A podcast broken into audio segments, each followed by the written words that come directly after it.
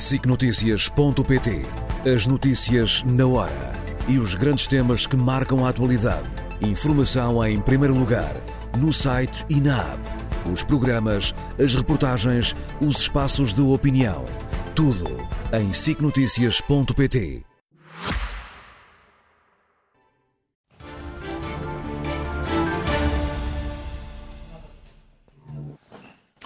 Muito boa noite, bem-vindos às causas. Mais um dia de guerra entre Israel e o Hamas, o dia da apresentação do Orçamento do Estado para o próximo ano e, no entanto, não é sobre estes temas que o José Miguel já disse quer falar hoje em profundidade. José Miguel, muito boa noite. Ora, Ainda não é o momento? Não. Ainda é muito cedo? Não, não é muito cedo. São temas de tal maneira importantes que eu não posso falar a sério do, do orçamento que ainda nem sequer pude ver.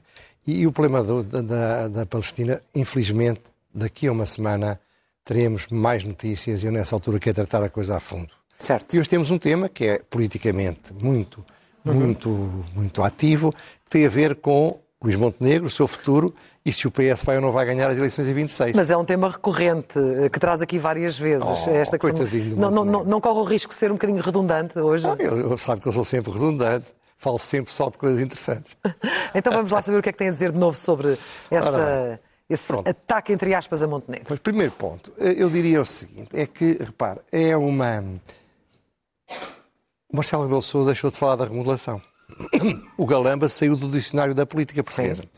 O que significa que houve uma profunda remodelação, remodelação, nesse sentido, dos interesses e das preocupações dos portugueses. E não há dúvida que o grande tema política nacional, os tais 10%, sabe que o, o Paixão Martins fez uma coisa divertidíssima, pôs uma fotografia vestido de árabe. Estou no curso dos gurus. Oh. Tem imensa graça. Bom, ora bem, portanto, o Expresso, na semana passada, abordava o tema, dando-lhe muito destaque, se que é o futuro do PSD, o futuro de Luís Montenegro e o futuro das eleições em 26.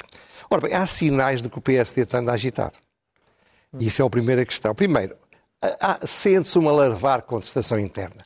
Eu vivo muito isolado, não falo muito com pessoas do mundo da política, mas não vou a redes sociais, mas através de alguns amigos e chega. Segundo, Algum nervosismo é interno. eh, interno.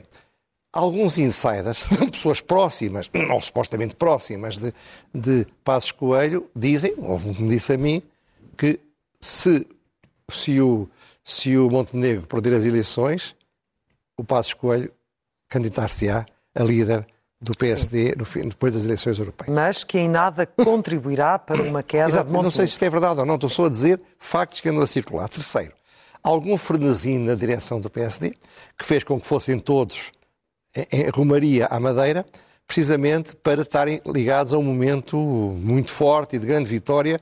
Foi uma grande vitória, mas psicologicamente não foi tão grande assim. O facto da direção do PSD estar a apresentar um conjunto de propostas, propostas importantes em áreas essenciais, a saúde, a habitação, brevemente a educação, os impostos, aparentemente numa altura em que ainda não está a acontecer nada.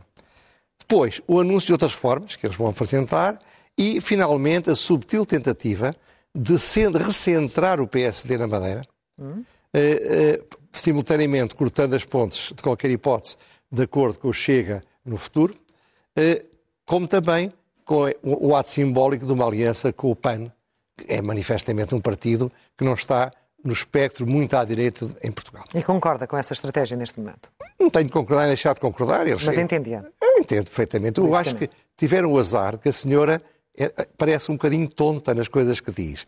Mas pronto, mas pronto, mas não é, não é só PAN, também tem outros gostos na vida. Pode ser que agora se concentre mais nos animais da natureza e até possa ir umas caçadas com, com o Miguel Albuquerque. Bom, ora bem, eh, agora, é, não há dúvida que eu tenho de dizer, o, o, o Luís Montenegro está a trabalhar bem.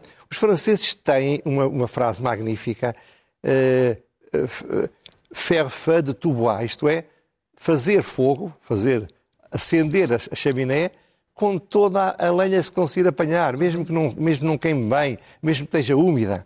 E ele, portanto, está-se a agarrar a tudo o que pode, porque tem consciência, provavelmente, que a situação não está fácil.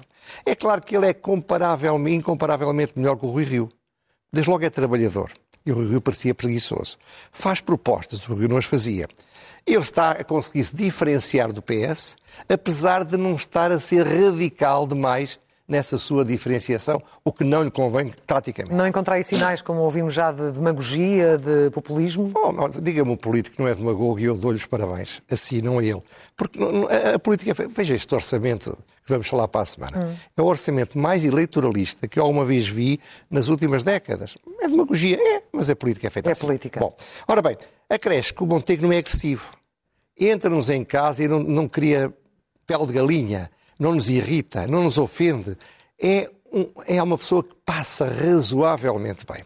Portanto, o Sr. Pangloss, já falámos dele várias vezes, repito muito, está tudo a correr bem no melhor dos mundos possíveis, não é? Bom, vamos ver. Vamos um bocadinho mais Estará? fundo. Vamos ver um bocadinho mais fundo a ver se é. A grande questão é evidente que o Montenegro pode-se-lhe aplicar aquela célebre frase: não são as oposições que ganham as eleições, são os governos que as perdem. Era o que dizia Rui Rio. Pois, mas isto é uma, é uma frase que dá jeito às oposições, mas não é muito verdadeira. Até porque o grande problema que tem o Montenegro não é ganhar as eleições em 26, é não perder as eleições em 24. É não perder as eleições europeias. Portanto, essas eleições são claramente o momento decisivo para ele. Em primeiro lugar, é verdade, não é provável que o PS venha a ter um grande resultado. O PS tinha tido nove eleitos em 21, teve um bom resultado há cinco anos, estas eleições nunca são muito favoráveis para o governo. As pessoas gostam de dar, os portugueses adoram dar cartões amarelos, que é uma forma de criticar os governos e não correrem os riscos das suas próprias críticas. E, portanto, é normal que o PS não tenha um bom resultado. Agora, o problema é que em, em, em 2019 o PSD tinha eleito seis contra nove do PS e tinha eleito seis com um resultado baixíssimo, 21,9%, 22%. Muito pouco, sim. Ora bem, e nessa altura não havia o Chega, que pode agora vir a ter três deputados, dois é garantido, se ele tiver 11,5%, as sondagens estão-lhe a dar mais, tem três, a Iniciativa Liberal vai ter um seguramente, portanto, se a direita e a esquerda tiverem divididas 10, 11, 10 para um lado, 11 para o outro, o PSD, havendo quatro que não são dele, mesmo aliado com o CDS, provavelmente não vai ter mais que seis, quando muito sete. Ora, é preciso que o PSD peça dois ou três para ganhar as eleições. Claro que pode ganhar, pode. Se tiver 29%, 30% em aliança com o CDS, pode chegar lá, porque o CDS teve 6% nas últimas. 6% deles com, com os 22 dava 28%. Portanto, não é impossível. Portanto, não é impossível que ele não ganhe. Ele pode ganhar.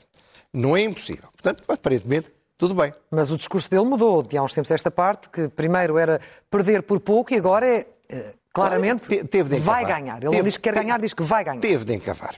Ora bem, agora. Mas é um risco político é, também claro, para ele próprio. Agora temos de vamos um bocadinho mais fundo ainda. Sim.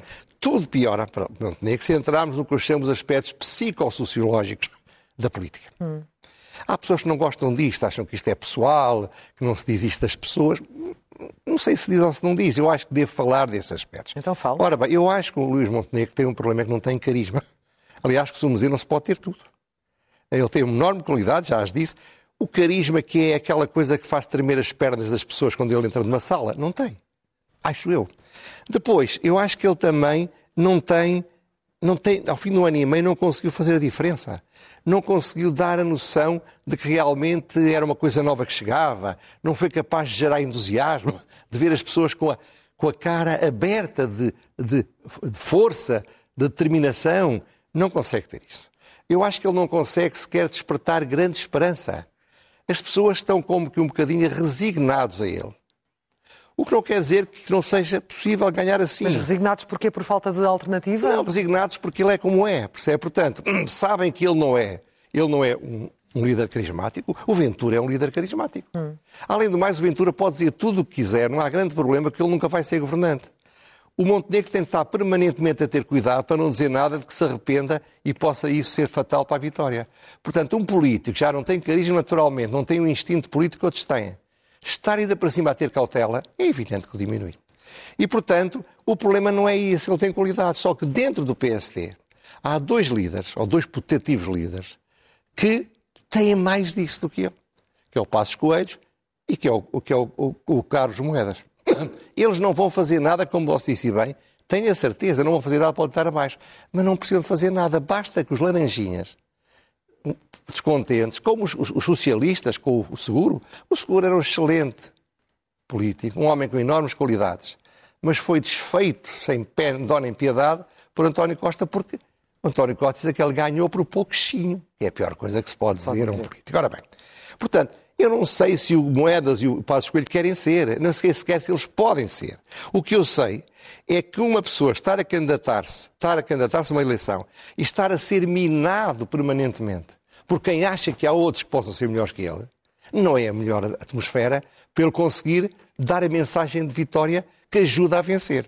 Portanto, o que vai acontecer é que as eleições de, de, de, de europeias, europeias, e isso é bom para ele, o incumbente, aquele que está, digamos, a querer ser, tem, alguns querem derrotar, não é o António Costa, o incumbente é o, é o Luís Montenegro. Luís Montenegro. Ora, os incumbentes têm alguns trunfos, têm algumas vantagens, se souberem utilizar.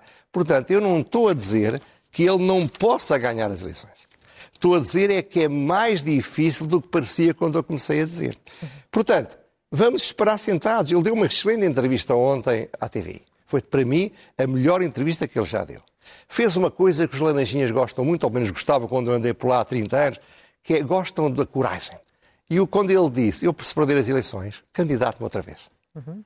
Ora, isso é de político. Quando ele disse, percebeu-se logo, que o Passos Coelho é uma pena que não esteja a ser aproveitado na universidade, estava a dizer, o lugar de candidato a primeiro-ministro é para mim, não é para ti. Uhum. Ora bem, e tudo isso pode ajudá-lo a fazer sucesso. Agora, o grande problema dele, sabe qual é? O grande problema desse é que aplica-se ao, ao António Costa aquilo que se dizia antigamente os alemães. São 11 contra 11 e, no fim, ganham os alemães. E ao António Costa e ao PS a conjuntura é mais favorável? Eu acho entender? que é muito mais favorável. A realidade Apesar dos oito, dos oito anos de governação. Apesar de tudo o que você quer dizer. Agora, mas antes disso, falemos do António Costa. O António Costa é o mais brilhante político da sua geração. É muito melhor que os outros. E depois tem instinto assassino. É um tipo muito dotado para o combate político, muito forte né, no enfrentamento. É de um pragmatismo sem quaisquer traumas. Ele muda com a maior tranquilidade. Veja o que ele fez às propostas do IRS do PSD. Começou por dizer as piores coisas que o PSD poderia dizer e acaba a fazer, segundo parece, ainda não estudei, mais ou menos o que o PSD tinha proposto. Portanto, pegou imediatamente na proposta do PSD e com a sua estratégia de comunicação vai dizer eu é que fiz isto, o PSD não, é, não, não, não ia fazer se tivesse ganho. Bom, agora a conjuntura eu acho que é muito favorável a António Costa. Porquê? A inflação ajuda os governos, já falámos sobre isso. O pleno emprego não pode haver melhor. A disciplina orçamental dá recursos para dar dinheiro a rodos a quem eles acham que devem ser dados. E estão a dar onde estavam fracos. Quem é que eles vão dar dinheiro? Aos reformados, estavam a fugir. A queda eleitoral foi sobretudo nos reformados. Vão dar às classes médias, onde eles estavam a perder fortemente. Vão dar aos jovens, onde eles estavam a ser derrotados fortemente. Isto é, um orçamento para dar dinheiro além do, além do funcionalismo público, como é óbvio, para dar dinheiro aos, às bases eleitorais que podem usar. Por outro lado, ele, de facto, apesar de, de CIP ter recusado, e voltaremos a esse tema mais adiante, das próximas semanas, ele conseguiu ter uma grande vitória quando partiu as, as, as confederações e a CAP, a CCP e a Confederação de Turismo todas votaram o acordo de rendimentos e preços. Veja uma fotografia, que é uma fotografia magnífica, e só peço que olhem com atenção para a fotografia, vai aparecer agora, esperemos um bocadinho. Ah, está. está. Só peço, olhem e vejam quem são os que estão a rir mais. Mas está um bocadinho disperso, não? É só, só o governo. Quem está mas a ali o Ministro da Economia que está com um ar um bocadinho pois, fechado. Pois, talvez, mas, mas esse não é, não é do PS, portanto não percebe bem o que está em jogo. Sim. Ora bem, é, além de mais, na Europa hoje em dia estão a crescer os radicais. Mas do modo geral, eu sei que a Alemanha foi uma exceção, mas do modo geral, os partidos socialistas têm melhores condições agora do que em épocas a Europa estava mais liberal. A Europa hoje, até por efeito da Covid, por efeito de uma evolução no sentido de que não é grandes possibilidades as pessoas progredirem longo da sua vida, terem uma subida muito grande, porque, porque vão patinar a ganhar pouco, quer proteção, quer segurança, quer assistência, quer coisas que os socialistas estão mais preparados para dar do que os partidos de centro-direita. Há, aliás, um artigo magnífico do Eduardo Barroso que se chama Insustentável, no sábado, no Diário Notícias, onde ele conta a sua história de vida, para criticar os médicos que não vão fazer a, as, as, as, as, horas extraordinárias excessivas, mas é, eu, eu sou dessa geração. o que ele trabalhava. Ele dizia, eu chegava a estar 30, 35 horas sem ir à cama. Eu ia trabalhar de manhã à noite. Ele, é uma história de sucesso. Mas a geração mais nova hoje em dia, felizmente para as famílias, não quer sucesso. Os tempos mudaram. Os tempos mudaram. E nos tempos a mudar, a ideia que nós, tu vais poder ser um grande, um grande diretor-geral, tu podes, vais ser um homem rico, tu vais ser um grande empresário, começa a não motivar tantas pessoas. Tudo isto e, além de mais, um clima de guerra. Quando há guerras, quando há este tipo de problemas, como é natural, as populações não querem, não querem realmente eh, mudar, têm receio deixa-me cá apanhar isto, têm receio, têm medo da mudança. É mais natural que se agarrem ao que, ao já, que já, conhecem. conhecem. O mal, antes o mal que já conheço que o bem que não conheço. Exatamente. Portanto, eu acho que é o mais provável continuar a ser que o Partido Socialista ganhe as eleições europeias. Hum. E estou convencido, posso estar enganado, tem tudo isto. Felizmente sei que me engano muitas vezes. Mas eu acho que em 26 começa a ser cada vez mais provável que, apesar de tudo, o Partido Socialista ganhe a Montenegro, ganha Passos Coelho e ganha moedas. É possível que com assim não ou sem António Costa? Bom, pois, com a, estou a falar com António Isso pode Costa. ser sem o Joker, Costa, não é? é sem António Costa é um bocadinho mais difícil. Dou-lhe razão. É, mas voltaremos a esse tema daqui a bocadinho. Portanto, fundamentalmente o que eu digo é ser Montenegro perante António Costa não é petisco que se deseja o amigo. Muitas das críticas que fazem a ele é porque desconhecem que ele tem pela frente o político mais dotado depois talvez de Cavaco Silva, que era um género completamente diferente. O Cavaco Silva foi 10 anos Primeiro-Ministro e, no fim, dizia que não era política e as pessoas acreditavam. É, é, é, muito difícil. E, entretanto, no contexto, já aqui falava precisamente desta situação da guerra, temos uma Europa cercada por guerras e um grande ponto de interrogação em relação ao futuro. O que se passou é óbvio, por isso que não vale a pena perder muito tempo. O que se passou foi o equivalente a Pearl Harbor, com, com os japoneses quando destruíram a frota do Pacífico na, na, na Baía das Pérolas, e deu origem à entrada dos americanos na guerra, é o 11 de novembro, 11 de setembro, peço desculpa, 11 de setembro da, dos americanos, e é um caso claríssimo de arrogância do isto é, em que os, os, os israelitas estavam começaram-se a emburguesar. As próprias divisões entre eles é de um país que já não se sentia em guerra, porque quando se está em guerra, a unidade nacional partiu-se ao meio, seja como for. O menos óbvio é o que se vai seguir. Vai mudar tudo. Como é que vai mudar? O que é que vai acontecer? É, é, é, o tema, será um dos temas que eu vou tratar a próxima vai, semana. Que vai avançar na, na próxima semana. Mas, já mas, para... mas, temos quatro guerras. Temos, temos a guerra na Ucrânia, temos a guerra de Israel contra o Hamas, temos a guerra mais longe, mas a Europa possível entre a Arménia e o Azerbaijão, sim, sim. temos a guerra entre os sérvios e Kosovo. Isto é, a Europa está cercada por quatro guerras. Sim. E nós que durante algum tempo pensámos que a guerra era uma coisa do passado, estamos a chegar à conclusão que a grande continuidade da história dos homens são as guerras. Praticamente estamos sempre em guerra. E isso é um ponto que temos de falar para a semana. Mas mais à frente. Noutra, noutra ocasião, vamos às rubricas habituais, começando pelo elogio. Ora bem, é um elogio, mas é sobretudo um voto de boas-vindas e um sinal de parabéns. O voto de boas-vindas ao Pedro Nuno Santos, que vai começar, já começou na segunda-feira, a esta hora, na SIC Notícias, e os parabéns à SIC pelo, pelo, pelo, bom negócio que foi a sua contratação. Ora bem, eu não vou fazer grandes, grandes análises a um colega. Mas viu do princípio ao fim? Vi, vi do princípio ao fim. Uh, vi um bocadinho depois, também estive a ver primeiro a, a entrevista do Montenegro. Do Montenegro. Ora bem, ele afirmou-se social-democrata. Mas isso foi para, para, para, depois falar de outras coisas. E disse três ou quatro coisas que demonstram que ele vai entrar pela esquerda do Partido Socialista. Vai usar estes três anos para se consolidar como um incontornável sucessor, mas pela esquerda. A sonhar com a geringonça, até lhe brilhavam os olhos, Uhum. E disse uma coisa subtil: o PS não vai conseguir fazer governo, não sei com o PC e com o Bloco de Esquerda. Não disse assim, mas foi o que ele anunciou. Eu acho que ele tem razão. A queimar os barcos em relação à TAP, dizer não, não, não, vendam menos 50%, mesmo que seja mais barato. Isto é, é melhor dar de borla a, a um estrangeiro 49% do que vender bem 51%.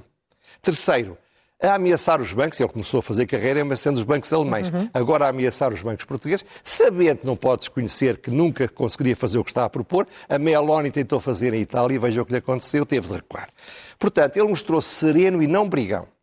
Aliás, aquela frase de que não seria oposição mas também não seria porta-voz. Mas isso é uma frase feita. Agora, ele não foi brigão não foi agressivo, o que é bom para, para, o futuro dele. Agora achei que ele falou muito bem, muito bem demasiado dele. Talvez não valesse a pena.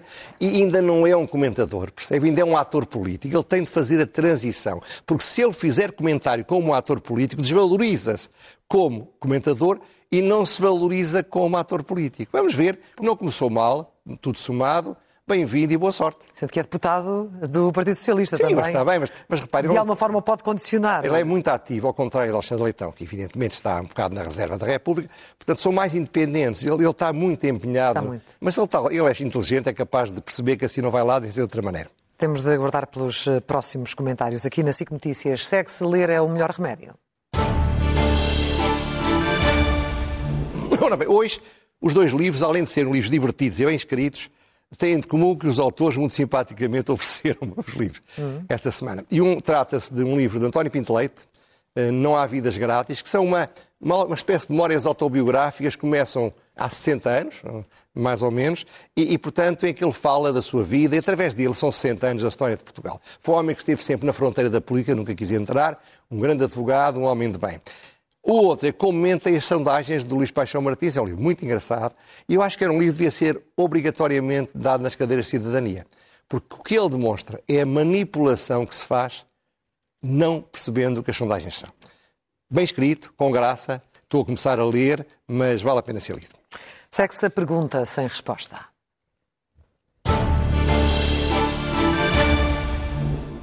Você há bocado dizia que eu às vezes repito. E vou-me repetir mais uma vez. Sim. Será a terceira vez que eu falo neste programa, ao longo de dois anos, de, de, uma, de um escândalo contra a cultura e contra a história em Portugal.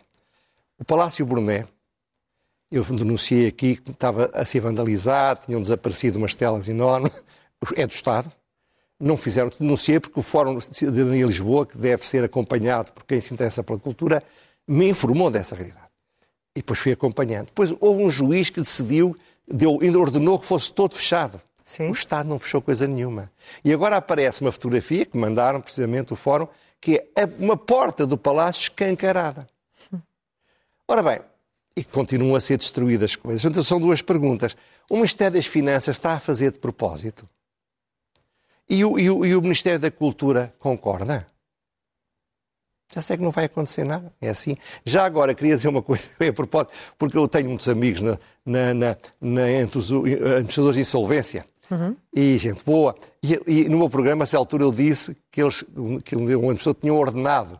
Claro que não tem ordenado nenhum, mas pronto, eu peço imensa desculpa por ter falado do ordenado, ficaram bastante ofendidos, não, não, não tinha nada de ofensivo. Pronto, calma, calma, calma. Mas pronto, é gente boa e eu gosto muito de muitos deles. A fechar temos a loucura mansa. Já falámos um bocadinho disso. Em ano eleitoral, todos os governos são eleitoralistas e populistas e querem dar simpatias às populações. E o governo arranjou uma coisa que é muito boa, que é chamada dois em um. Uma medida que, ao mesmo tempo, pretende apoiar os que vivem no interior e, ao mesmo tempo, também dar aos, aos, às pessoas que vivem nas cidades uma imagem de que estão muito preocupados com a com a poluição. E então o que é que é? E com a falta de alternativas, no caso até. Resolveram reduzir 30% as portagens das autoestradas para o interior ou no interior, muito bem, mas para financiar isso, que acho que são 72 milhões de euros, resolveram subir os impostos, o IUC, para os automóveis anteriores a 2007. Certo. Ora bem, mas não são as donas Elviras, Há são, 3 milhões de automóveis. São, mas, mas, quem é que tem esses automóveis? Os mais pobres. Que não são os ricos que têm esses automóveis. E quem é que tem esses automóveis entre os mais pobres? Os que vivem no interior. Precisam de carro, não têm dinheiro para comprar um carro, vivem com carros de má idade. Portanto, no fundo, no fundo, isto é uma espécie de raspadinha em que nem dá prémio. Isto é, os pobres entre os pobres, que têm carro, estão a fazer as bondades do governo à custa do dinheiro que não têm. Isto é uma loucura total, mas pronto, mas vai ver que os portugueses são resignados. Em França, os gilets jaunes não fariam menos do que fizeram com uma coisa desta. Mas aqui você não vê ninguém a protestar, não vê ninguém escandalizado. Nós somos um país resignado, o que também leva a perceber porque é que o António Costa, que nos conhece muito bem, é muito difícil tirar lá onde ele está. José Miguel Júdice, e assim fechamos por hoje, voltamos aqui a encontrar-nos. Mas antes de mais, diga que tenho dado uma, uma grande alegria lá em casa e em bons amigos, quando minha, desapareceu aquela horrível imagem que todos nós tínhamos e que nenhum de nós gostava, agora está muito Agora melhor. está mais satisfeito. Muito bem. José Miguel Júdice, até à próxima terça-feira. Muito obrigada e muito boa noite. As, as causas regressam assim na próxima terça-feira. SICNotícias.pt As notícias na hora e os grandes temas que marcam a atualidade. Informação em primeiro lugar, no site e na app. Os programas, as reportagens, os espaços de opinião. Tudo em sicnoticias.pt.